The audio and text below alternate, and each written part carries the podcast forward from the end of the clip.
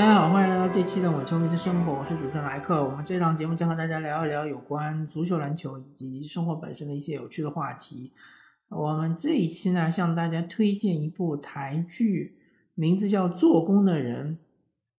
做工的人呢，他其实用大陆的语言翻译呢，就是民工。那他讲述的是一群在工地上工作的人们的一些梦想啊。然后生活现状之类的，然后它主要的主角，呃，是那么几位啊。第一位是阿奇，第二位是阿 Ken，第三位是昌仔，第四位是昌嫂，第五位是阿全。那么阿奇和阿 Ken 其实是双男主吧？那其实最最重要的其实应该还是阿奇。那我向大家介绍一下这几位他们的背景。阿奇呢，他其实是一个焊接工人，呃，他主要是焊铁的。然后阿 K 呢是他的弟弟，是亲弟弟，他也是一个焊接工人，他的技术比阿奇好，然后他赚的钱也比阿奇多。当然，他赚钱比阿奇多，他还有一个其他的原因，我们后面再聊。然后昌叔和昌嫂很明显就是一对夫妇嘛，他们其实是。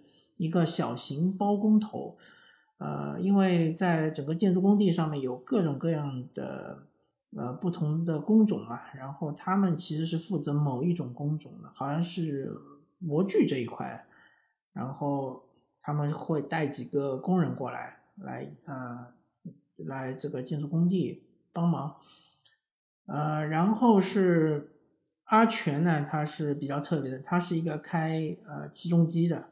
那在台湾里面，台台湾地区呢，他们叫做怪手。那他应该是一个非常技术的一个工种啊，呃，因为开好像开起重机的人不太多，而且，啊，他除了白天在工地里面干活拿固定拿那个薪水之外呢，他晚上还会去接一些私活，也是开起重机。那么这五位呢，呃，首先。阿奇和阿 Ken 他们是亲兄弟，我之前已经说过了。然后昌叔、阿全和阿奇他们三位是好兄弟、好朋友。虽然说他们的年龄应该是有一定的差距啊，昌叔和阿奇应该是年龄差不多，因为主要是看他们的孩子嘛。呃，昌叔的女儿也是快要考大学了，然后阿奇的儿子也是快要考大学，所以感觉看上去年龄应该是差不多。阿全呢，相对来说年轻一点，他应该是可能就比他们的女儿和儿子大个大概四五岁的样子。然后他们的日常生活就是下班之后整天去喝酒，对吧？喝的烂醉。然后有时候他们会找阿 Ken 一起来，那阿 Ken 他好像是不喝酒的。然后他们三位喝醉了之后呢，阿 Ken 就会把他们一位一位的送回家。呃。当然，阿奇和阿昌这两位呃，这个大叔他们是有家庭的，对吧？是有固定住所的。而阿全呢，他就比较悲惨了，他是没有这个固定的住所，或者说他也没想过要租租房子住，他是住在自己的一辆小破货车上，然后搞一个帐篷，对吧？睡在上面。呃，其实这就反映出台湾地区的这种底层，呃，因为做工的人嘛，呃，我看了那么我因为我看完了嘛，我就发现其实，呃，周围的人对他们其实是有很明显的一种歧视的一种情绪的。那么很很简单，他们绝对是台湾的这个底层中的底层。可能除了这种无家可归者、流浪者之外，应该他们是属于最底层的。然后这三位他们平时的收入也比较微薄啊。当然，呃，阿全的收入应该是不低的啊，因为他开这个起重机嘛，他这个技术应该也是不错的。能开起重机的人也不那么多，但是呢，他其实呃平时有一些坏习惯，所以说对于他自己的呃生活成本会比较高，比如说。嗯，一方面他自己就是呃花钱比较无度，他经常去什么嚼呃嚼槟榔之类的。然后第二个就是他开车啊技术比较差，经常是这个领到很多罚单，对吧？常常其实这个剧的第一幕就是阿全带着昌叔、昌嫂和阿奇啊这几个人跟在一部救护车后面。那因为救护车是他们的工友，工友被呃掉下来的鹰脚架给啊弄伤了，然后他们跟在后面想去看看情况。那么他开的车就。一会儿闯红灯，一会儿超速，然后短短的几分钟之内，他可能就被超了将近一万台币的罚单。那所以说，阿全其实很穷的，他没没什么钱。然后在后面的故事里面，我们又看到阿全他由于这个呃操作怪手的一些嗯操作可能不太符合当地的，比如说环保之类的规定，他。还会接到罚单，他的罚单就更重。嗯，那其他几个人呢？阿昌当然他是一个小老板嘛，对吧？他相对来说收入还可以，但是他的钱呢都被他老婆给控制了，都被仓嫂给控制，所以他手上活络的钱也是比较少的。阿奇嘛就不用说了，对吧？他本来就是呃工作上经常偷懒、偷工减料，然后呢，呃他还这个整天做着发财的梦，带着他的好兄弟们。嗯，去呃投资这个投资那个，但常常是血本无归了。那这个其实很典型的就是嗯一种穷人的梦，也可以说是一种穷人的税。那其实嗯这个剧里面有一些细节是非常明显的，比如说他们很喜欢去买彩票。其实彩票在经济学中有一个呃绰号就叫穷人税嘛，因为只有穷人会去买彩票，富人是不会买彩票的。而且，呃，其实想清楚的人都知道，彩票这玩意儿要中奖其实是可能性微乎其微的。当然，然后电视剧里会有一些呃非常戏剧化的场景情节，比如说最有名的，当然就是《请回答一九八八》里面，郑风欧巴他在全家处于贫困线挣扎的这种情况下，突然中了一个特等奖，然后全家就是在经济上翻身了嘛。然后这种情况 确实，大家看看就行了。然后还有一点就是，呃，穷人他特别难，就是存下钱嘛。那除了我看啊，除了仓少，他相对来说在经济权上把握的比较牢一点，可能他们家的存款还行。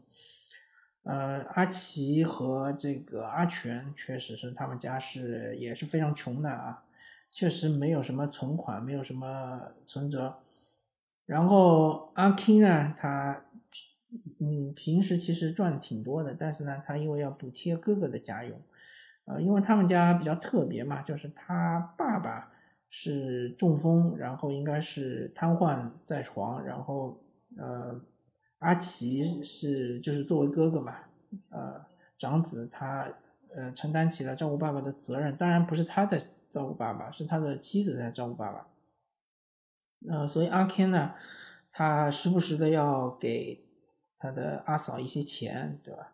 呃，一方面来说呢是补贴他照顾爸爸的这个费用，另外一方面呢，其实他也清楚嘛，阿奇家是呃生活是比较困难的，所以呢，呃，其实不管出于什么目的吧，他给了他们呃挺多钱的。那么阿奇他阿 Ken 他为什么能赚那么多钱呢？因为他没日没夜在干活。呃，剧里面其实也交代了嘛，白天他在工地上干活，晚上他要接私活，对吧？然后他的速度又快，啊，质量又高，所以他其实收入挺高的。还有就是底层的人，他们其实做着很多不切实际的发财梦。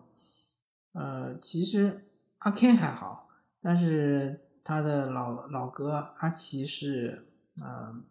经常想着要怎么发财，对吧？然后他带着他好哥们儿一起去做一些，呃，其实是，呃，非常没有理智的事情。然后做了很多失败的投资，包括他自己也欠了一屁股债。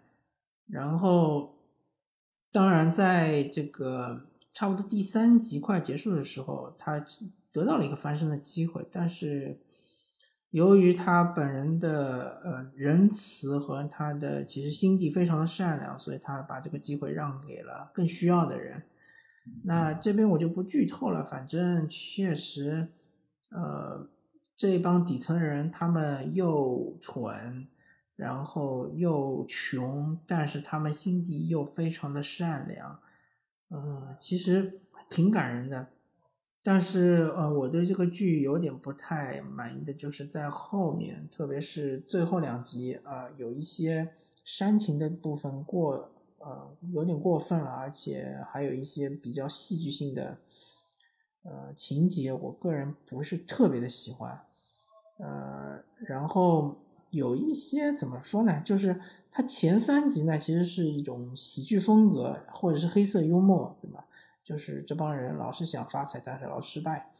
但是后面两集，特别两集半的样子，他开始走这种悲情路路线，走这种呃情绪煽动型的这种路线，嗯，确实不太符合我的胃口。当然，如果有人喜欢的话，比如说呃以前的那些台剧，像是什么特别有名的琼瑶的那些剧，如果你是是。呃，收用的话，那你当然就是后面的情节也能看得下去。呃，当然这部剧是 HBO 投资的嘛，然后它的嗯主创团队其实是和我和恶的距离是同一个团队。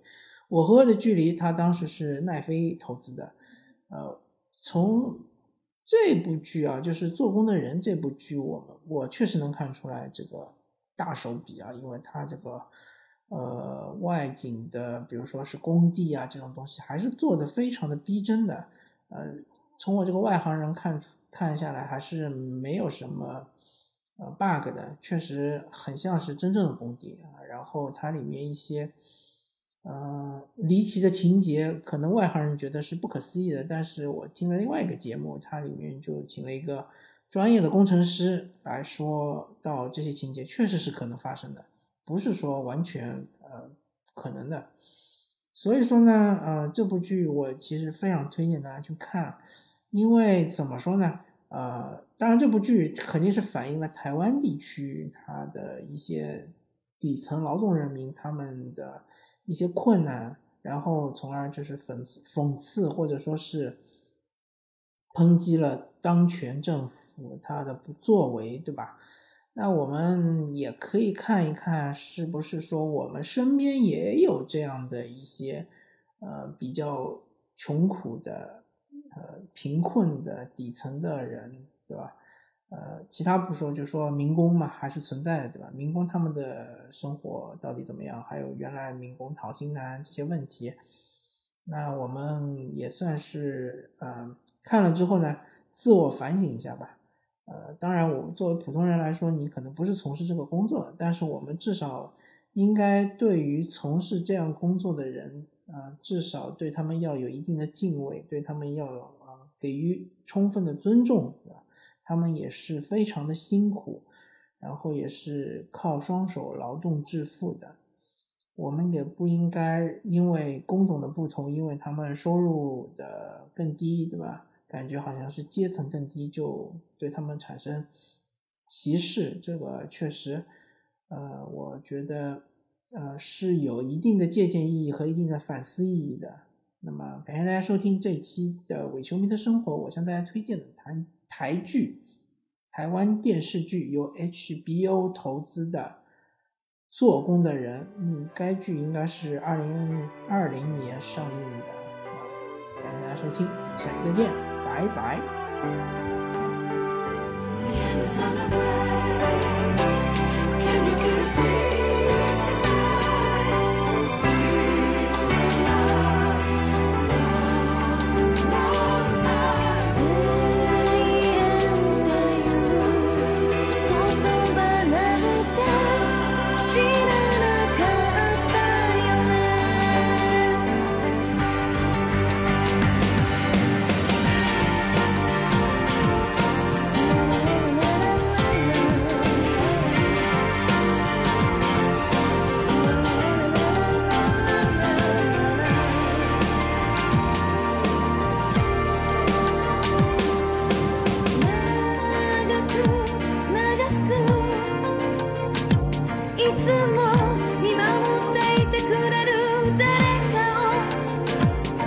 して見つけて